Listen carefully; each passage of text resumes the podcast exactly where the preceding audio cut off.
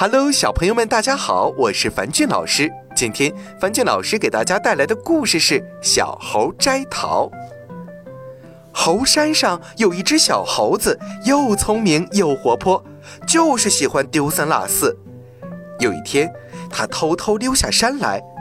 小猴走呀走呀，走进了一片桃树林。桃树上结满了又红又大的桃子。小猴爬到桃树上，摘了一只又大又红的桃子，心里快活极了。小猴高兴地往前走，走进了一片玉米地。小猴扔下桃子，就掰了一个大玉米。离开了玉米地，小猴又来到一片瓜地。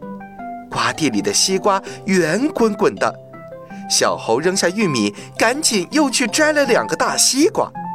突然，一只野兔从身边跑过，小猴高兴地大叫：“嘿嘿，我要是抓只兔子回去，就更带劲儿了！”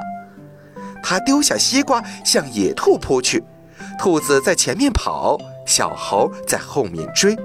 可兔子跑得太快了，一会儿就没影了。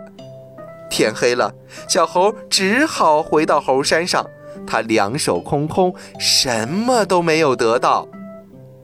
小朋友们，一心一意总能把事情办好，而三心二意呀，却可能什么都得不到。小猴子一会儿要这个，一会儿又要那个，忙活了一整天，却两只手空空的，饿着肚子，真是得不偿失啊！所以，小朋友们，你们也要记住，在做事情的时候，千万不能三心二意哦。